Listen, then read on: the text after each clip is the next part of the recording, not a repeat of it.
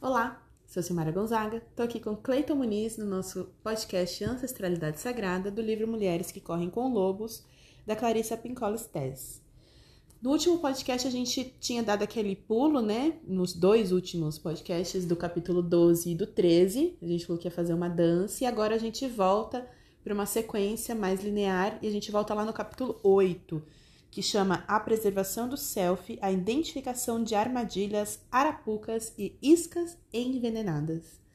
Eu quero já dizer inicialmente que esse capítulo foi um dos que mais mexeu comigo e que mais me trouxe esclarecimento sobre alguns processos pessoais, assim, que eu já passei. Ela traz uma identificação da gente poder saber naqueles momentos em que a gente comete alguns excessos durante a vida, cai em algumas armadilhas, seja de relacionamento, seja de outras questões que a gente vai falar aos poucos por aqui. E aí ela vai contar sobre a história dos sapatinhos vermelhos, que daqui a pouco eu vou pedir para o Cleito iniciar, mas ela começa esse capítulo fazendo um reforço sobre esse arquétipo da mulher braba.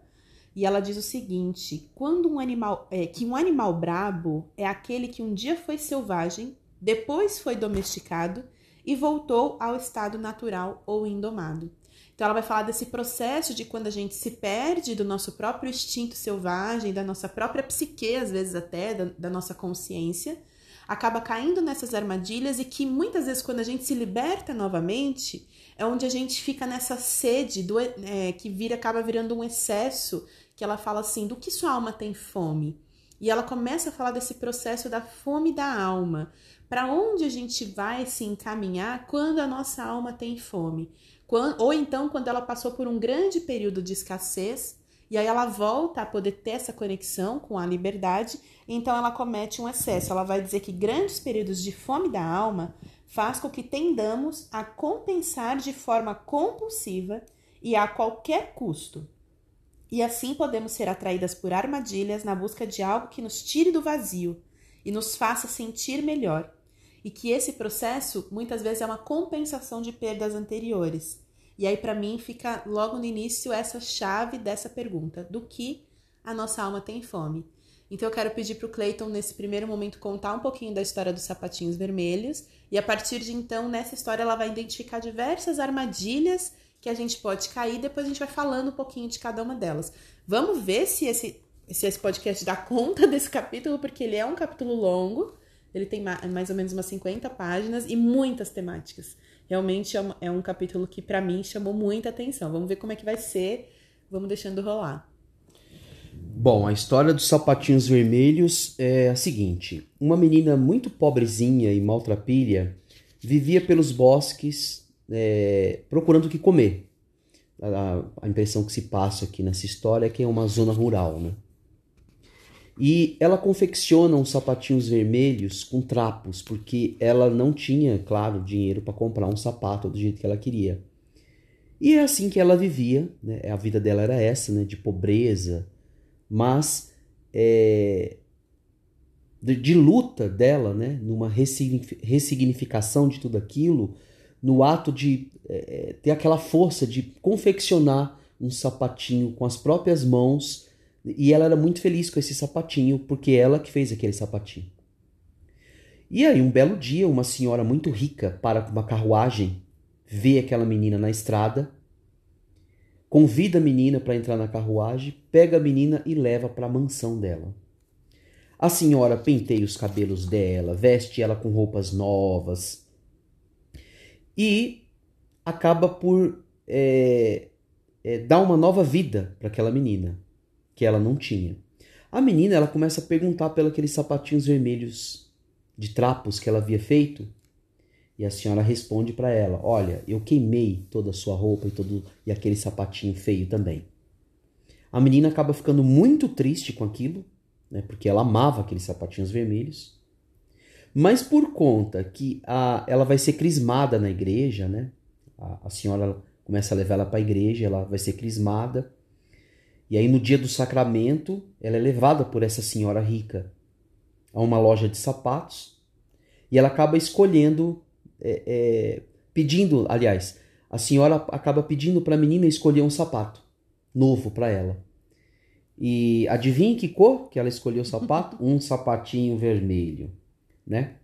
que apesar de vulgar para a igreja, né, para o dia do sacramento né, e para o dia da crisma, a velha que não enxergava muito bem, dá-se impressão que pelo texto que ela era daltônica, ela não viu que a cor do sapato era uma cor vulgar, né? Como assim, um sapato vermelho não estava dentro dos padrões morais para aquela época. No dia da crisma, você ir com um sapato vermelho para a igreja.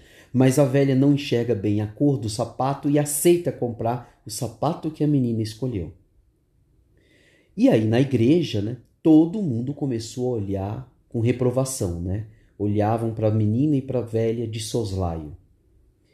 É, na, na, na saída da igreja, um velho soldado na porta tamborilha nos sapatinhos da menina e elogia aqueles sapatinhos da menina.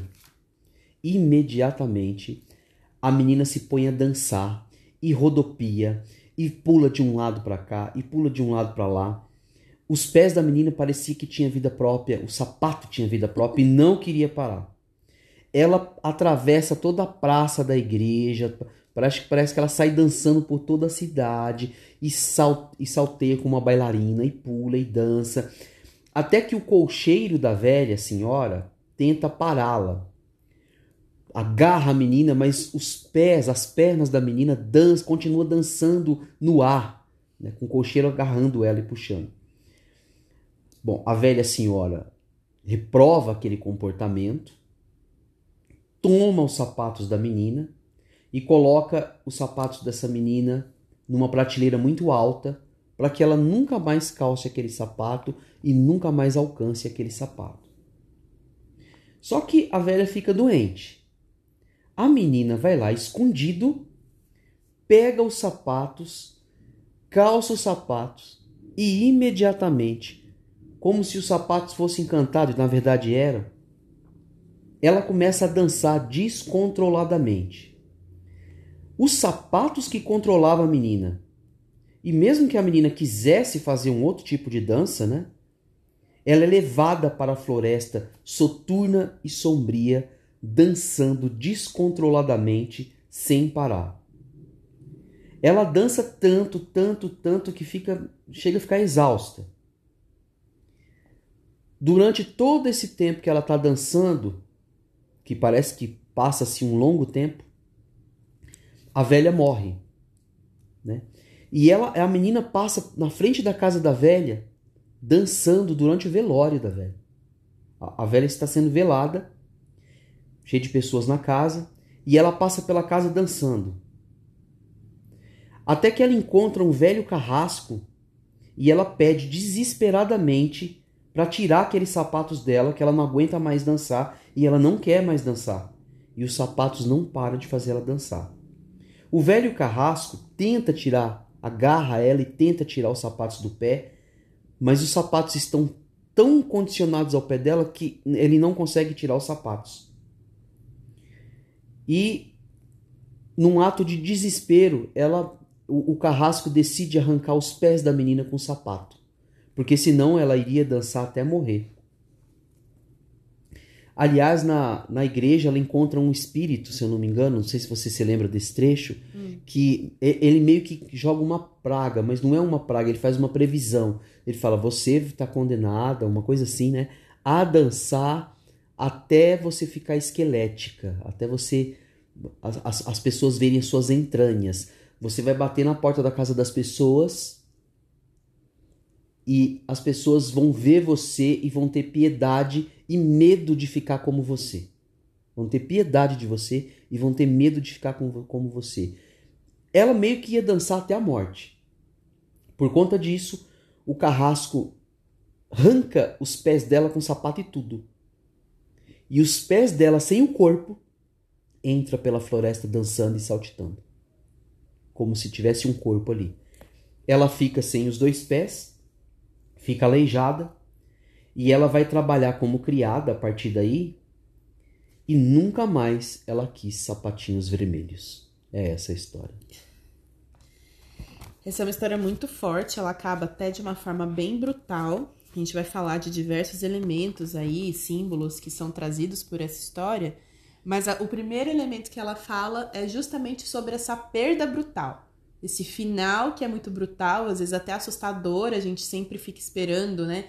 Das histórias que ela tenha um final feliz, que a menina consiga achar o caminho dela, mas acaba é, nesse, nessa amputação dos próprios pés, né?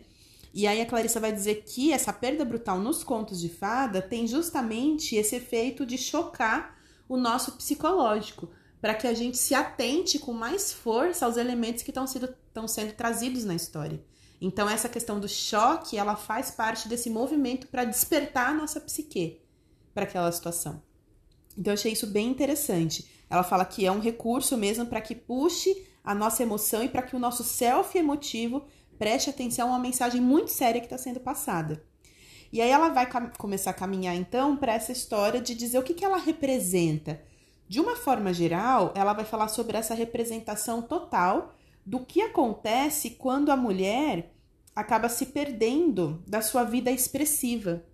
Porque lá no início, quando ela tinha, quando ela confeccionou para si aqueles sapatinhos que ela calçava, dos trapos que ela mesma tinha feito, Independente de qualquer padrão estético, inclusive os próprios pés e os próprios sapatos são essa representação da nossa base, da base do nosso self instintivo, da nossa psique, aquilo que nos sustenta.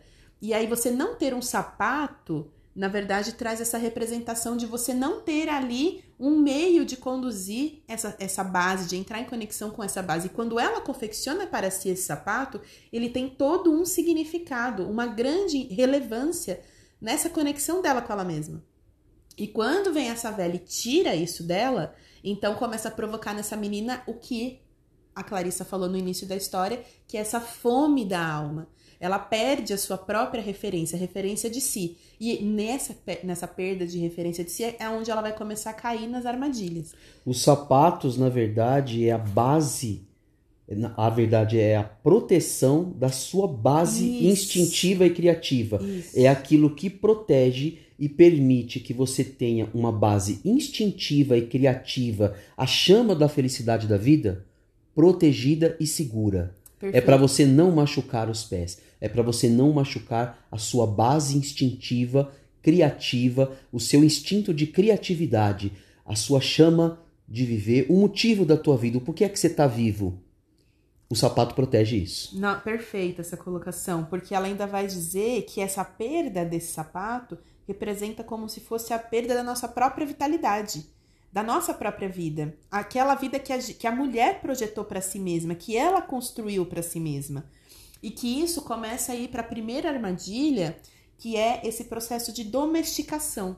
E ela vai dizer a problemática dessa domesticação em excesso, que na verdade vem dentro dessa simbologia da história, mas que a gente pode pensar na própria domesticação da mulher dentro dessa nossa sociedade, onde a gente é impedida de expressar as nossas, as nossas energias criativas, expressar o nosso verdadeiro self e que a gente fica condenada a esse processo de domesticação, de como você tem que ser, como você tem que se comportar. E olha que a gente não tá nem falando há poucos anos atrás, onde as meninas tinham aquelas famosas aulas de etiqueta, aula disso, aula daquilo, para que ela soubesse se comportar como uma mulher, para que ela fosse construída como uma boa mulher na sociedade, como uma boa mulher dentro de um casamento, totalmente destituída da sua excentricidade, das suas particularidades, da sua identidade. Então isso é muito forte. E a história, é, ela vai versar muito sobre a questão de nós não aceitarmos placebos ou substitutos que expõem a nossa vida em perigo. Como a menina, a partir do momento em que ela perde os sapatos, ela começa a aceitar toda aquela situação, toda aquela aquela aquela vida nova que ela está levando, mas que na verdade está a colocando em perigo, porque nada daquilo é os sapatinhos que ela fez, que ela amava e que ela queria. É, e, e, é interessante quando você fala isso, porque a própria cor do sapato que ela traz, esse sapato vermelho, que já era vermelho desde o momento que ela confecciona, lá com os retalhos dela, a, a Clarice vai falar muito dessa simbologia do vermelho que muda de um sapato para outro, porque num primeiro momento esse vermelho era o vermelho da vitalidade, da vitalidade, da força, de tudo que ela tinha de mais potente dentro dela, mesmo que aparentemente aquele sapatinho não tivesse, né, uma aparência muito qualificada. Por outro lado, quando ela adquire o outro sapato vermelho, que faz, né, que remete ela à memória daquele sapato que ela tinha, esse vermelho já não é mais a cor da vida. ele passa já a ser uma cor do sacrifício. Tanto que quando ela veste e começa a dançar, não é uma dança de liberdade, é uma condenação. É uma condenação de viver justamente uma dança que não é sua, que não é da sua própria vontade, que não é do seu próprio corpo, não é gerada a partir de si. E aí por isso que começa toda essa problemática. E ela cai nessa armadilha de, de se apoderar desse sapato vermelho novo dentro dessa nova condição de vida mais confortável, aparentemente mais confortável, porque ela começa a é, perder muito tempo, né, e, e, porque ela fica perdendo muito tempo amaldiçoando a derrota, né?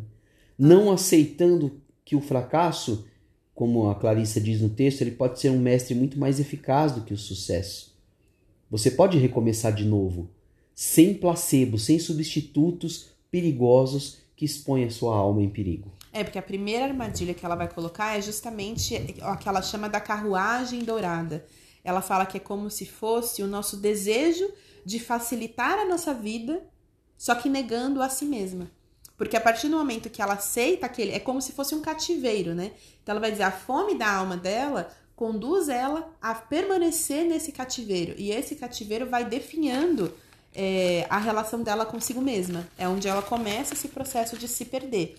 É quando ela vai sendo seduzida por essa tentação de uma facilidade, de um conforto, de uma vida mais fácil, né? Só que a partir do momento que existe isso, mas vem de contraponto, olha, mas para você viver isso, você tem que negar você mesma, você tem que ser o que eu quiser que você seja, que é o que a velha coloca para ela. Então aí começa essa problemática. E eu acho interessante a simbologia de confeccionar o sapato como é, você quando você prospera em condições difíceis quando você supera a, as condições que estão, é, que estão postas para você é, com a sua própria energia transformadora, né? Porque isso, isso, isso tem uma simbologia muito forte que diz que você é importante e que você é capaz e que você pode e deve sim tomar as rédeas da tua vida, da condução da tua vida. É, e ela vai dizer que exatamente uma forma de não cair nessa armadilha, porque ela diz que inclusive o desejo de facilitar a vida não é a armadilha em si, que a armadilha em si é o preço a ser pago. Porque ela diz que, na verdade, o ego tem, vai ter, é natural que o nosso ego tenha esse desejo de facilitar a vida. Só que a armadilha vai ser o preço que você paga. Você vai facilitar, mas você vai distanciar de si. E aí ela vai dizer o que, que é, o que, que é crucial nesse momento. Que a gente mantenha sempre ativo o nosso vínculo com o significado, com a paixão, com o envolvimento, com a nossa natureza profunda. E aí isso vai ser capaz de nos proteger de cair nesse tipo de armadilha. Então, quando a gente está perdendo esse vínculo com aquilo que realmente alimenta a nossa alma, que exercita a nossa energia criativa, ela fala aí, se a gente perder esse vínculo, é onde a gente cai nessa armadilha. E aí a gente pode passar para a armadilha 2, que tem um papel muito forte dentro dessa história, que é o papel dessa velha. Né? Por muitas histórias a gente vê essa imagem da velha, da mulher mais velha, da mulher mais experiente, como o arquétipo da mulher sábia, a mulher que já vivenciou uma experiência e que vai conduzir, às vezes, a iniciação de outras mulheres nesses processos de sabedoria. Por outro lado, aqui na história, ela vai ser uma outra força. Ela vai ser essa força conservadora, essa força que não deixa vir o novo, essa força que quer domesticar o outro. A tradição coletiva que te diz comporte-se, menina, e seja adequada ao sistema. É a, a força, a força castradora, né? A força castradora dessa energia. Então aqui ela faz exatamente o papel inverso do que é esperado da pessoa que passou pela experiência da vida, né? Então ela, ela justamente vai ser aquele aquela tradição que impede o novo de nascer, né? Que quer manter as coisas. A velha política, a velha religião. Isso.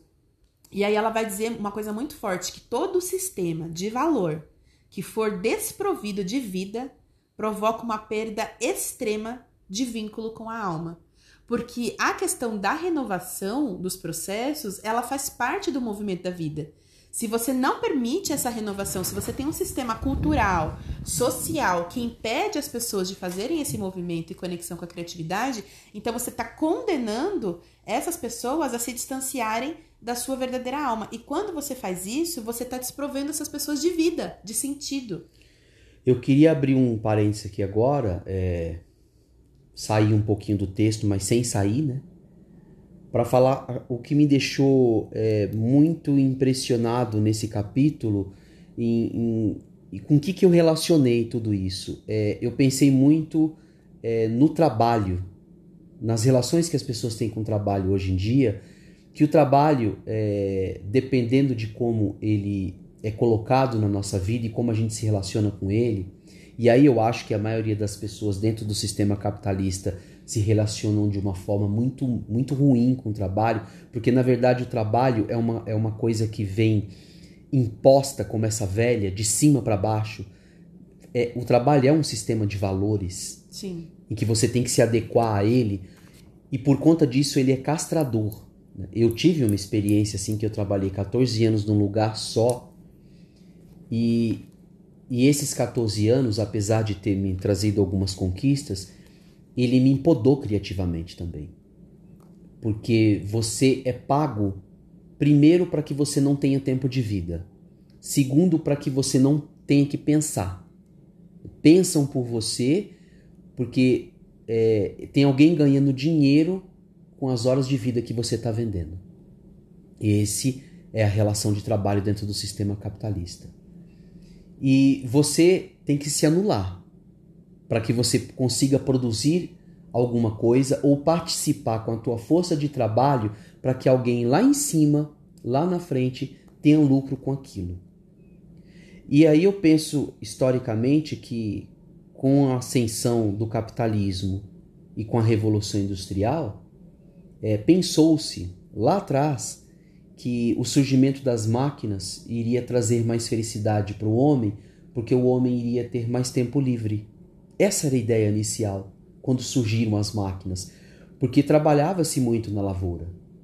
E as máquinas, é, substituindo o serviço de manufatura, os serviços manuais, é, deram a falsa ilusão e a falsa impressão para as pessoas né, de que as pessoas a partir dali teriam mais tempo livre e por isso seriam mais felizes. Por quê? Tempo, quando você tem tempo livre, o ócio, o ócio criativo, ele te traz sim mais felicidade.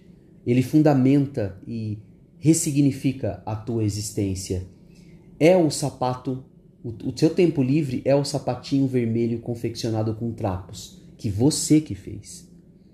Só que com o capitalismo chegaram pessoas e falaram: "Nossa, eu posso pôr todo mundo para trabalhar cada vez mais, vender o produto desse trabalho dessas pessoas por um valor que me permita que permita que somente eu tenha tempo livre.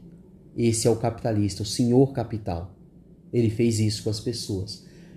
E essa história, ela significou muito para mim quando eu li ela e, e, pensei sobre o trabalho, porque eu vivi isso, né? Eu vivi e, e quantas pessoas não vivem a vida inteira dentro de uma empresa e acabam sendo é, não conseguindo sair daquela situação e que quando sai eles nem desejam liberdade.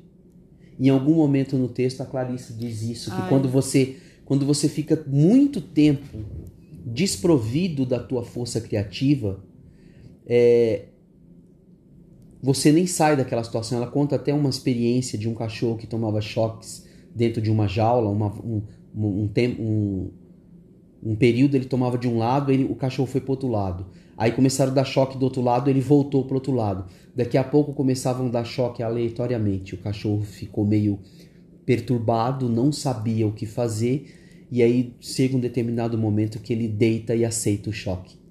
E aí abrem a porta da jaula, ele não sai.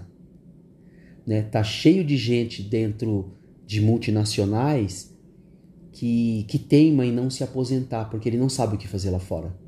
Ele é esse cachorro tomando choque.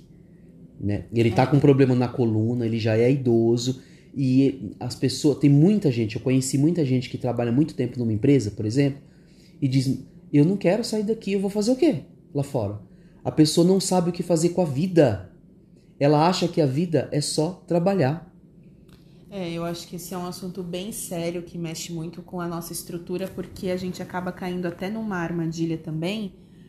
É, do próprio o próprio sistema ele produz essa armadilha quando ele começa também a implantar desejos nas pessoas que não são desejos de alma porque é muito importante o tempo inteiro ela fala para a gente se conectar com esse desejo com essa fome da nossa alma e alimentar a nossa alma mas o próprio sistema ele acaba produzindo desejos que não são consonantes com isso. O próprio desejo do consumo, é, os, as próprias obrigações, né? Quando você é jovem, olha, você tem que trabalhar. Primeiro você tem que estudar, depois você tem que arrumar um trabalho, e aí você tem que ter uma família, e aí você tem que ter um carro, você tem que ter uma casa. Então, assim, é ditado para você todo um escopo de vida que você precisa obedecer. E muitas pessoas chegam na meia-idade, depois de cumprir todo esse escopo e ter essa sensação de pertencimento, é importante lembrar que a gente teve capítulos falando sobre é, essa sensação, essa necessidade da sensação de pertencimento e que muitas vezes nos desloca da nossa conexão individual, da conexão com a nossa própria alma.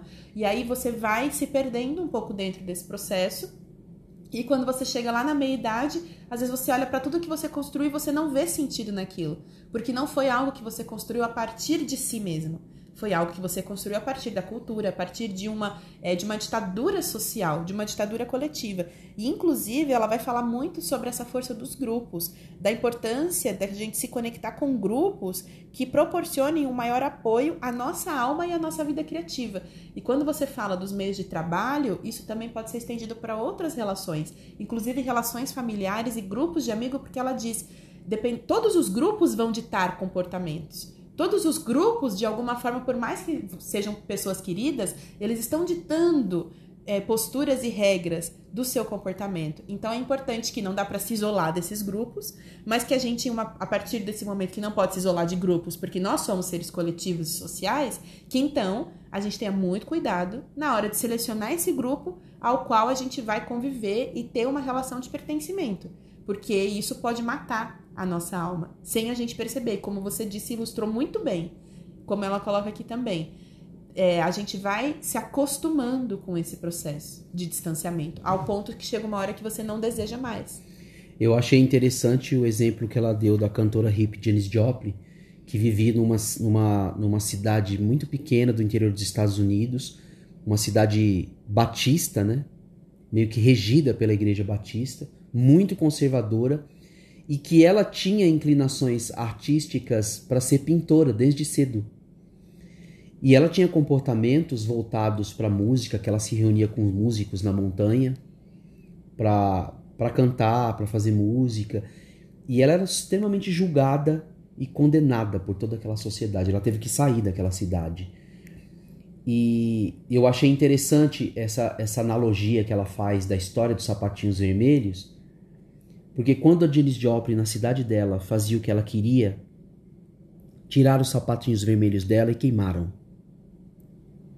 E aí ela vai, ela vai, ela vai fazer a interpretação, a Clarissa Pinkola Stess, nesse capítulo de Mulheres que Correm com Lobos, de que toda a vida da Janis, da Janis Joplin, jogada aos excessos das drogas e de tudo, da, da, da sua sexualidade, e que a levou à morte porque ela morreu de overdose, toda essa vida dela foi uma busca né, por, um, por, aquele, por aquele sapatinho vermelho perdido lá atrás, por conta da condenação e do julgamento. Né? Aliás, da condenação sem um julgamento justo, né? da, da figura da Janis Joplin. E aí, e aí ela cita vários exemplos, Aretha Franklin, Bessie Smith, Billie Holiday, várias outras mulheres, né, artistas, e, e, que se jogaram nos excessos, né, nessa perda, nessa busca desenfreada desse sapatinho que foi perdido lá atrás. Perfeito. É, ela ainda vai colocar, eu acho importante assim a gente indicar as armadilhas e sempre lembrando que ela fala pra gente não cair nessa armadilha, porque o tempo inteiro eu sempre falei, em todos os capítulos, assim, a gente fala de que esse livro é um mapa. É um mapa de reconexão, é um mapa de reencontro com esse arquétipo, com esse instinto selvagem que permite com que a gente desenvolva a nossa potência criativa. Então, é, todo esse movimento, ela sempre vai dizer chaves de processo para que a gente esteja atenta. Quando tiver nesse processo da armadilha, ela vai dizer que não tem idade não tem momento, não tem um lugar que você chega e diz agora eu, sei lá, me iluminei, cheguei aqui num estágio onde eu não sou mais capturada por armadilha nenhuma. Ela fala, lê do engano. A qualquer momento, porque o tempo inteiro a gente está sendo é, colocada nesse lugar em que querem roubar nossa alma de todas as formas. O próprio sistema que a gente vive, a própria questão capitalista, a própria questão do patriarcado, o tempo inteiro quer roubar a essa nossa alma. Então a gente tem que estar atenta e alerta o tempo inteiro. Às vezes dá até uma sensação assim de exaustão, porque a gente não pode descansar, não pode estar relaxada no processo. Se você descansa e relaxa, parece que sempre tem algo atrás da porta te esperando. E aí ela vai dizer que então um dos, uma das chaves desse processo aqui, dessa segunda armadilha, é justamente lembrar daquilo que faz a nossa alma dançar. Porque ela vai dizer que esse movimento de estar em cativeiro faz com que a gente caia numa tristeza profunda e essa tristeza leva a um anseio obsessivo. Esse anseio obsessivo, essa fome de alma que ela chama, vai conduzir a gente aos processos de excesso. E aí, quando a gente está dessa forma, ela diz que a gente está apta a se agarrar na primeira coisa que promete fazer com que voltamos a nos sentir vivas. Então, a gente tem, na verdade, uma série de mulheres desconectadas desse processo da alma, com essa fome de alma muito intensa, e aí podendo, às vezes, se agarrar em qualquer boia salva-vida. E ela nem percebe se aquela boia é uma boia salva-vida mesmo, como a menina na história que vai lá e compra aquele sapatinho vermelho, trazendo uma coisa de fora para dentro, como se aquela coisa que eu estou trazendo de fora para dentro vá resolver o meu vazio interno.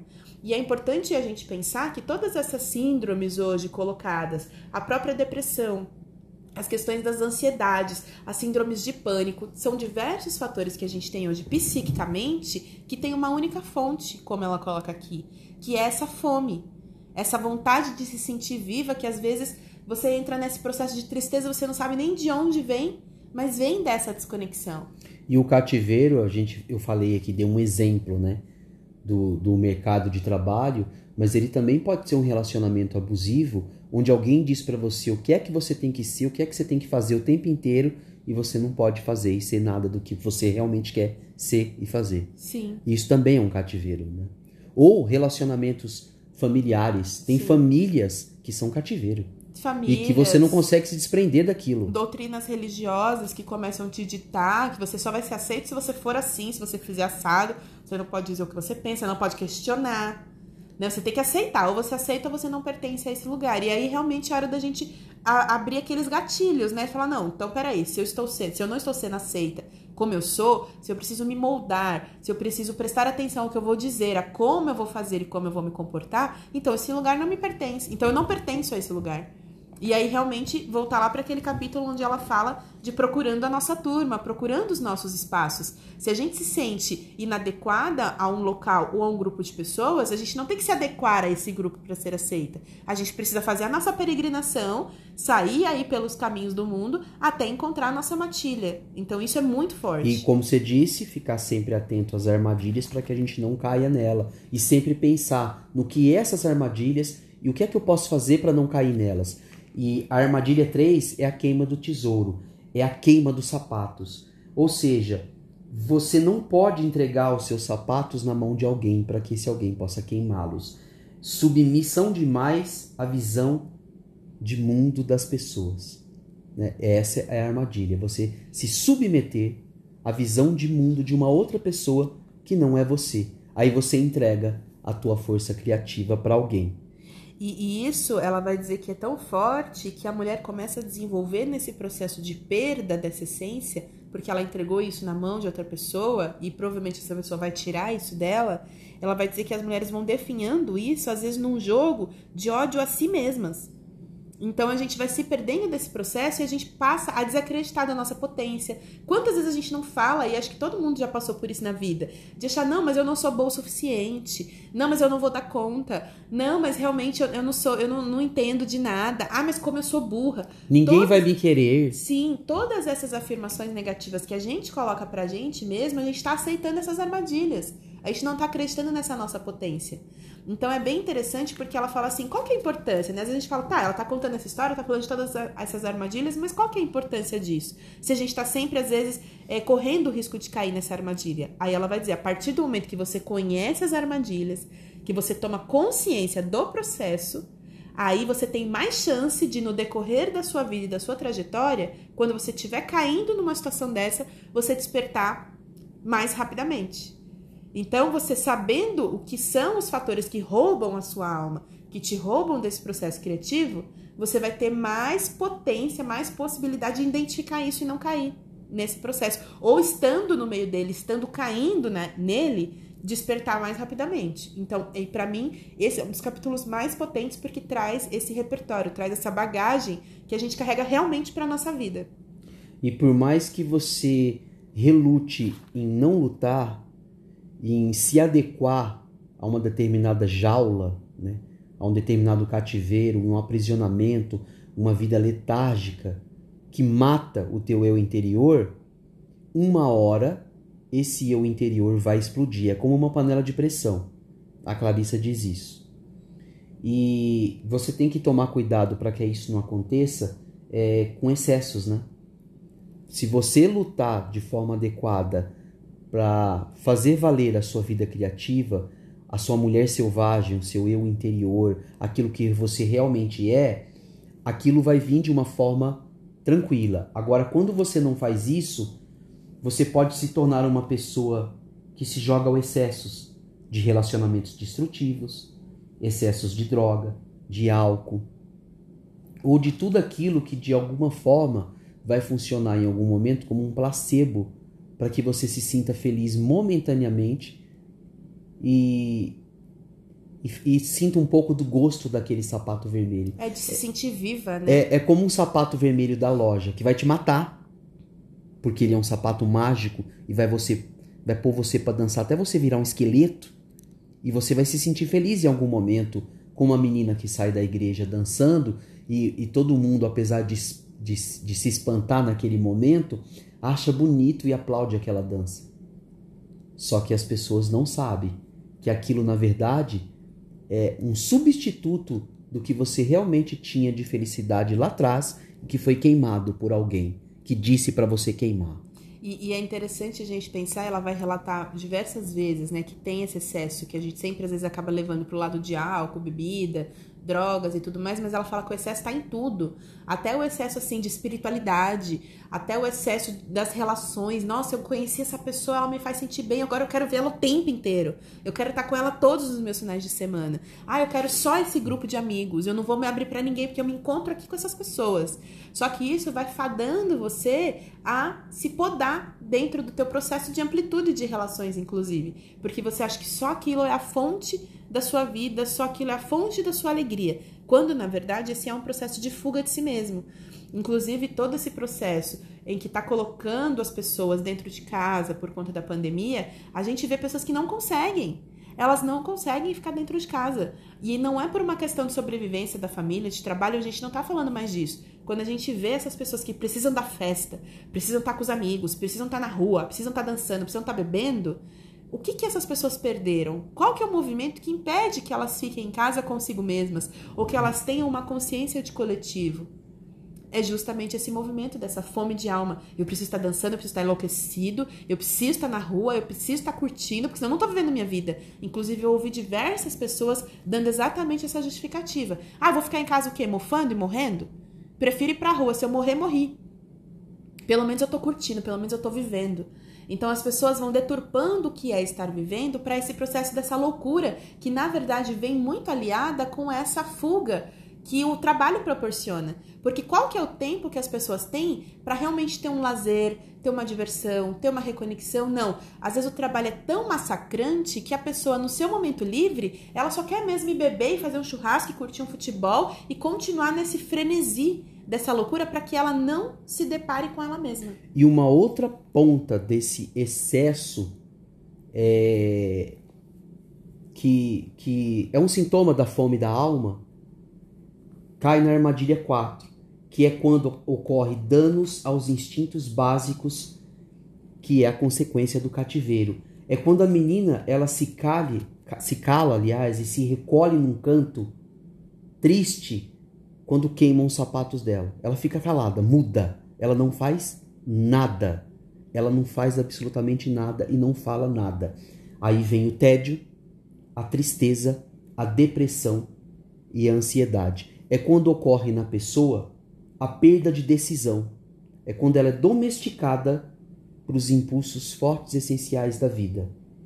Né? Então ela, ela, não consegue nem decidir mais. Ela nem- ela não tem força. ela não sai pra rua ela pra se, perde, divertir. Ela se perde da força. É a outra ponta do excesso. Sim. E também um sintoma muito forte de que você precisa retomar as rédeas da tua vida e do impulso criativo e precisa deixar que outros, né, que outras instituições ou pessoas ou conjunto de valores, igreja, é, alguém, no relacionamento, o trabalho, a família, que ou tudo isso junto ou alguma coisa disso é, é isoladamente muito poderoso sobre você tá minando a tua, a tua vida criativa, o teu instinto criativo, o teu eu interior, a tua mulher selvagem e aquilo que você realmente é e que deveria estar vivendo e não está vivendo. Você está vivendo a vida de outro ou de outros.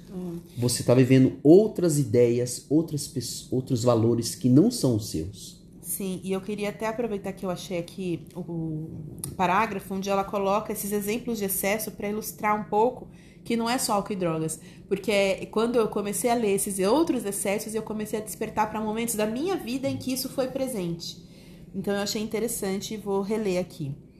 Ela diz assim: quando uma mulher passou longos períodos sem seus ciclos ou sem suprir suas necessidades criativas, ela começa a se exceder, seja no que for: álcool, drogas, raiva, espiritualidade, opressão generalizada, promiscuidade, gravidezes, estudo, criação, controle, instrução, organização, forma física, comidas pouco saudáveis, para citar apenas algumas áreas em que os excessos são comuns. Então eu achei interessante porque eu já ouvi inclusive assim de outras de outras mulheres, ah, minha vida tá muito sem graça, eu vou engravidar. Sabe? Ou que só se encontram dentro do movimento do sexo, da promiscuidade. Agora eu preciso estar me relacionando, eu preciso todo final de semana sair com alguém, porque senão a minha vida não, não, não tá legal. Ou ainda a questão da raiva, da raiva e da vingança. Eu já conheci mulheres assim que a- o que move a vida dela, ela tá se vingando, ela tá destruindo a vida de alguém, ela tá ali manipulando, controlando uma situação. Então toda a energia dela é voltada para esse aspecto destrutivo. Tem muita gente que é assim. Ou mesmo a gente tem isso muito comum na nossa sociedade, a obsessão pela forma física. Lembrando que aqui ela não está falando ah, da mulher que quer engravidar, não. Ela está falando de quando a gente encaixa essas coisas como se isso fosse o único sentido da vida. E aí, as questões da repetição, de fazer só aquilo. Então, não que a gente não tenha que se preocupar com a nossa forma física, porque isso até, de uma certa forma, tem o seu lado saudável, você olhar para sua alimentação, tudo isso é importante. Mas quando isso vira o único ponto da sua vida, e isso vira um excesso, você só vai para academia, você só se relaciona com pessoas desse meio, você só faz isso. E se você não estiver fazendo isso, não, então você não se enxerga mais existindo, você precisa disso para existir. E uma outra armadilha também ela aponta, né? Que diz respeito a quando a mulher, por conta que a gente tem, todos nós, um impulso muito forte para a liberdade, esse impulso ele, ele grita e ele teima em sair de dentro da gente. É um impulso pela liberdade que ela chama. A mulher, uma outra armadilha é quando a mulher, por conta desse impulso, ela acaba tendo uma vida dupla. Ah, sim. É, ela, por exemplo, está dentro, sei lá, de uma situação de trabalho, todo mundo, tem muita gente que diz isso. Eu sou uma pessoa no trabalho, mas lá fora eu sou outra. Eu sou uma pessoa dentro do casamento, mas fora do casamento eu sou outra pessoa. É porque a pessoa não consegue é, é, viver o teu instinto criativo, ela não consegue experienciar mais aquele sapatinho vermelho que ela confeccionou com trapos e que ela era o eu interior dela, porque aquilo foi queimado e podado e proibido por outras pessoas ou por uma organização ou por um grupo de pessoas. E ela, Aí ela- cria uma vida paralela. ela cria uma vida ela paralela. pode ser o que ela quer ser. Né? E isso também é uma armadilha perigosa, porque você corre perigos. Sim, é fazendo perigo, isso. risco, né? Ela, e, e a própria questão do segredo, que foi tão falado no outro capítulo, né? No capítulo 13, quando a gente falou dessa questão de manter um segredo, manter uma vida paralela, tudo isso também vai gastar uma energia muito forte dessa E- mulher. E a saída, a saída para essa armadilha da vida dupla que a pessoa passa a ter, é a pessoa precisa, a Clarissa disse que ela precisa abandonar a simulação. Ela precisa deixar de ter Ela precisa vida. assumir a vida que ela acredita e deixar a outra, né? E isso implica em diversas mudanças no nosso meio físico. Isso mexe com as relações, isso mexe com estruturas, isso mexe com uma série, né, com a opção do trabalho, com a opção de um relacionamento, às vezes até um distanciamento da própria família, que é muito opressora. É importante a gente sempre lembrar que muitas vezes esse espaço da família para algumas pessoas é um espaço de opressão, de reprodução cada vez mais forte dessa cultura que te julga, que te cobra, que te quer determinar ali uma domesticação e um tipo de comportamento. Então, realmente, a gente precisa sair é, dessa opressão. E ela vai falar que, na verdade, a gente não pode oprimir sentimentos que a gente fica empurrando para sombras. Porque alguns sentimentos ou emoções são ditos pra gente que elas não são boas de se sentir. Ou que elas não são aceitas que você sente, que você sinta. E isso pode ser qualquer tipo de, de, de, de sentimento que você julgue ou que a sociedade ou a sua cultura julgue como não, não adequado. E aí, quando a gente sente, a gente faz o quê? Nossa, isso não é adequado, então eu não vou sentir. E empurra pra sombra. Só que ao mesmo tempo que a gente empurra isso, que de uma certa forma é dito que não é adequado, junto com isso vai uma série de outras questões. Por exemplo, eu vou dar um exemplo aqui. Sei lá, se de repente um homem que teve uma criação em que ele ouviu do pai e significou aquilo para ele de que não é bom ele ser covarde, que ele não pode ser covarde, que é feio ser covarde, ele tem que ser corajoso. Ao mesmo tempo que ele empurrar para a sombra esse instinto de covardia, ele também vai empurrar junto com isso a sua coragem. Então é importante a gente pensar que tudo que a gente empurra para a sombra, a gente está empurrando uma, uma potência junto.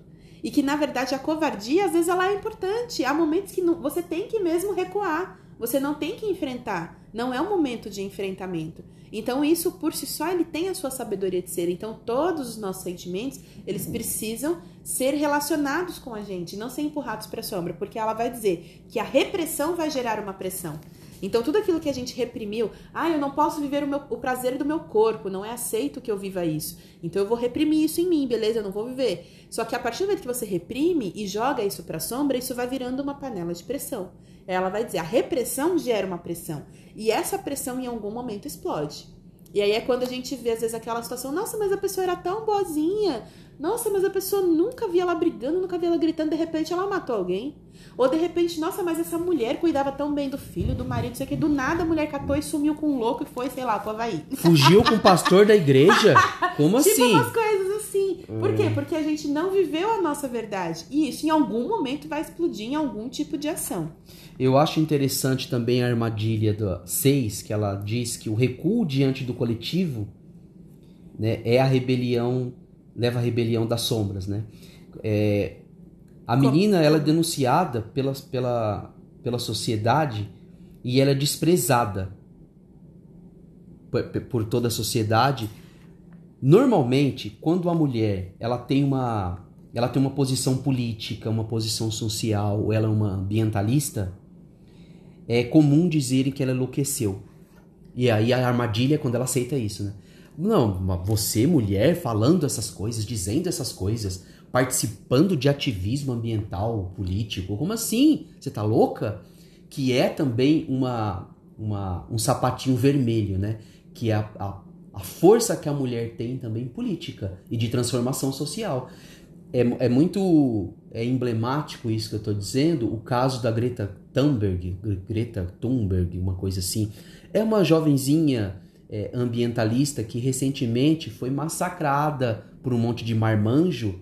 Ah, você está sendo manipulada. Essa menina não, ela não está dizendo isso porque é ela que está dizendo, que ela estava dizendo verdades sobre o ambientalismo. É, como que uma jovem vai ter toda essa consciência? Como é que uma menina né? tão nova, como é que uma menina tão nova assim, parece que ela tinha, quando ela começou a falar, ela tinha 16 anos, uma coisa 17 anos.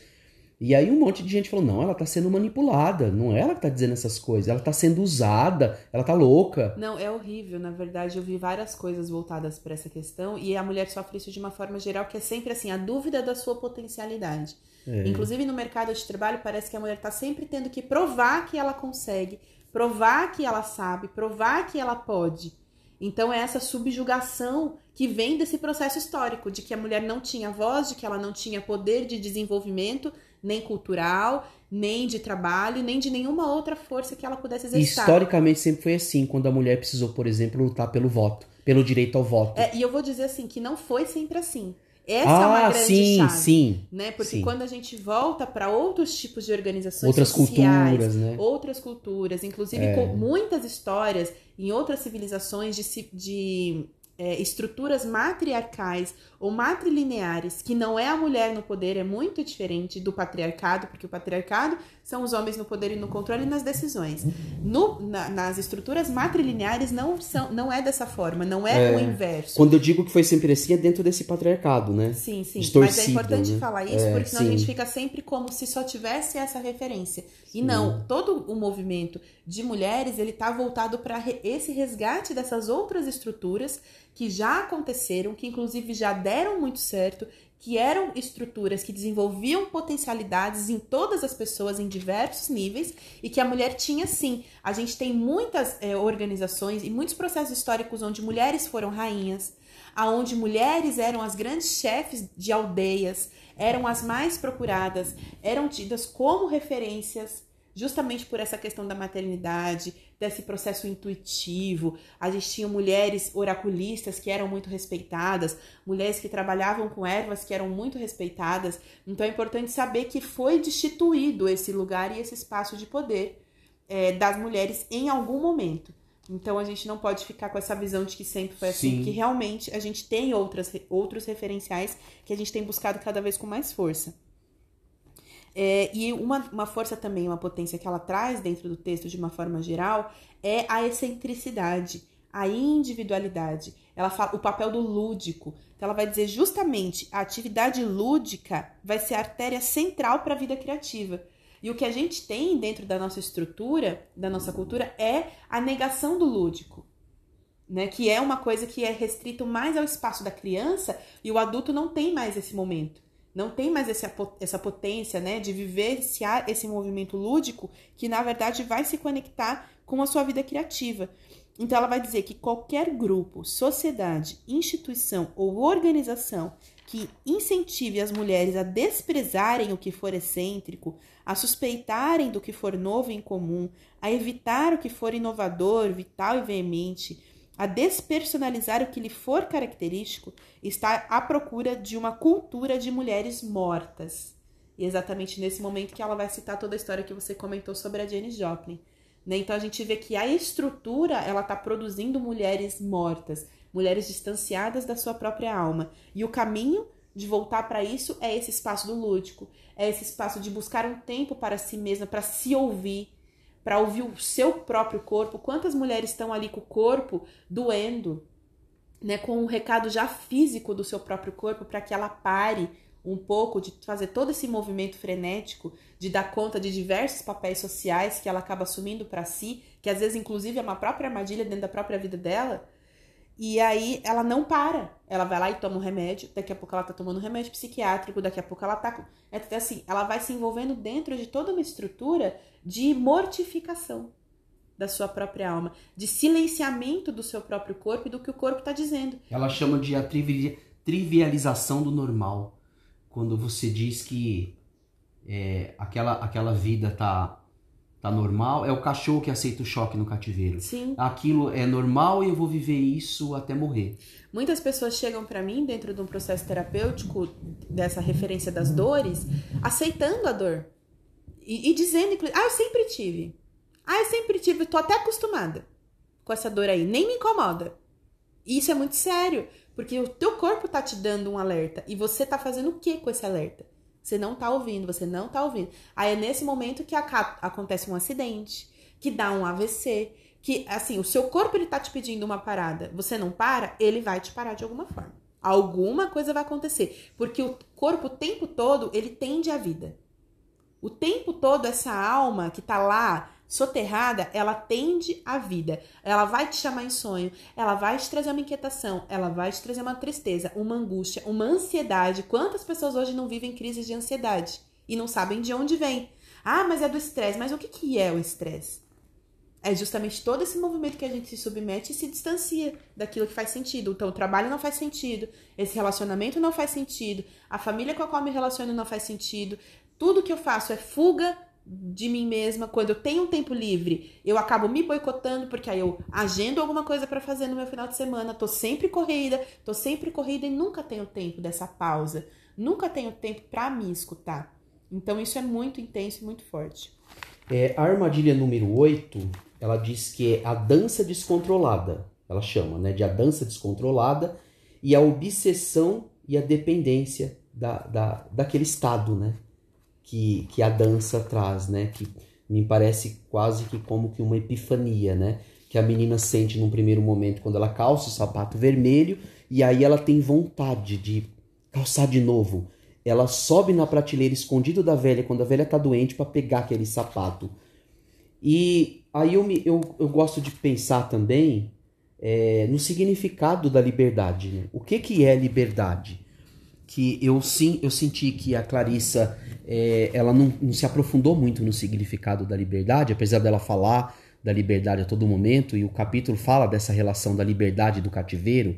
O que, que é ser livre de verdade? Porque tem muita gente que procura é, a liberdade é, desenfreada, é como se ser livre fosse fazer tudo o que eu quero na hora que eu quero e acabou e ponto. Quando que na, na verdade não é assim, né? Porque quando você diz que você vai fazer tudo o que você quiser na hora que você quiser, você tem também que é, pensar é, nas consequências que isso vai ter e que você vai ter que bancar o resultado dessa atuação. E muita gente não é não, não tá pronto para bancar a liberdade. E às vezes isso não quer dizer que você não tem que ter inclinação pela liberdade e que você não tem que ser livre. É, eu gosto de pensar mais a liberdade, que muitas vezes a liberdade ela está mais relacionada com que você fazer é, o que pode e o que dá para fazer naquele momento, é, sem trazer danos maléficos ou consequências negativas para a tua vida e para os outros. E muitas vezes, é, para que isso não aconteça, você tem que se privar também de liberdade também aprender a, a, a, a se relacionar com a privação. Porque a liberdade plena e total, ela não existe. É uma, é uma ilusão. É, eu acho que esse assunto da liberdade ele é muito amplo para a gente conseguir dar conta aqui nesse momento. Eu acho que a gente pode fechar um pouquinho com o que ela fala que são alguns caminhos. Né? Então a gente já falou em algumas armadilhas de alguns caminhos, mas ela fala aqui também da importância da gente se conectando, então, com grupos de amigos, que sejam capazes de nos apoiar dentro dos movimentos que pra gente são importantes. E ela vai falar muito da questão do equilíbrio, que eu acho que se conecta um pouco com o que você falou sobre a arma, é, sobre sobre a liberdade. Ela vai dizer que o equilíbrio na nossa vida, ele amplia todos os nossos processos, e o desequilíbrio ele vai limitar. Então, toda vez que a gente se perceber dentro de um processo que está em excesso, excesso de controle, excesso de organização, tudo que a gente perceba que está sendo um excesso, que a gente veja isso como uma limitação e que busque esse equilíbrio. E que a gente também sempre esteja nessa pergunta, né? O que, que traz alegria para nossa alma verdadeiramente? E aí ela vai dizer, porque a alegria é uma chave de processo e que a gente tem que lutar por ela. E a gente tem que se fortalecer, ir fundo e combater da forma que a gente considere mais astuta, a fim de nos preparar é, e para até se abdicar de alguns confortos por algum tempo e que a gente pode viver sem a maioria das coisas por longos períodos, praticamente ser, sem qualquer coisa, mas não sem a nossa alegria, não sem aqueles sapatos vermelhos feitos à mão. Então, eu acho que essa é a grande chave que ela traz para que a gente não caia nessa armadilha. E ela vai até citar um trecho de um poema do Charles Smith, que ela vai dizer que quem não sabe uivar não encontrará sua matilha. É muito bom. Eu gosto de pensar é, sobre tudo isso com uma, uma, frase que um amigo meu costumava dizer, que é o seguinte: é, você está fazendo alguma coisa na sua vida que está muito bom, é, aumenta, faz mais. Quando você está fazendo alguma coisa na tua vida que está te causando algum dano, algum prejuízo, diminui. Ah, eu acho que aí é um caminho instintivo para você achar o equilíbrio. Como é que eu sei se eu estou é, equilibrado dentro da minha liberdade de viver, das coisas que eu quero fazer ou não. Pô, você tá fazendo pouco, tá sentindo falta de fazer aquilo que você gosta de fazer, faz mais. Opa, tá te prejudicando? Faz menos. Então. Eu acho que esse é, esse é o, o relógio. É, ela fala pra Termômetro. gente sempre dançar usando os sapatos vermelhos, mas certificando que foi os sapatos que foi construído as nossas próprias mãos. Então, esse foi o podcast de hoje e a gente se encontra no próximo capítulo, falando sobre o capítulo 9, que também vai ter uma potência, uma força bem especial. Até a próxima, gente.